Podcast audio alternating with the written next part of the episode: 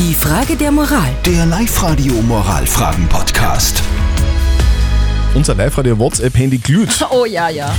Zu unserer heutigen Frage der Moral wollt, wollen ganz viele von euch die Meinung äußern. Die Meinung zur Frage der Moral, die von der Sonja gekommen ist. Sie will nach einigen Monaten Beziehung zu ihrem neuen Freund unbedingt wissen, mit wie vielen Frauen er schon im Bett gewesen ist.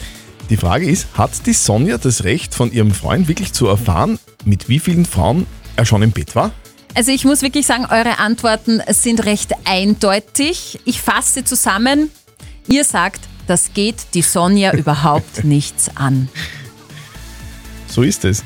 Hat die Sonja das Recht von ihrem Freund zu erfahren, mit wie vielen Frauen er schon im Bett war? Lukas Kehlin von der katholischen Privatuni in Linz. Natürlich ist das eher die Frage für einen Beziehungsratgeber als für einen Moralratgeber. Ich frage mich, ob Sie es wirklich wissen wollen und was Sie mit dem Wissen dann anfangen. Ich vertrete den Standpunkt, dass es auch in einer Paarbeziehung Dinge geben darf, die der Partner nicht weiß. Was diese Dinge sind, worüber gesprochen wird und worüber nicht gesprochen wird, ist hingegen immer Sache der beiden Partner. Und da gibt es kein richtig oder falsch.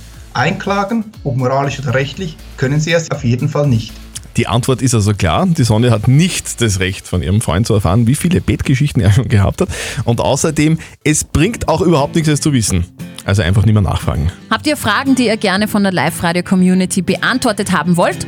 Postet eure Fragen an die Live-Radio-Facebook-Seite. Wir werden uns am Montag dann um kurz vor halb neun verlässlich drum kümmern.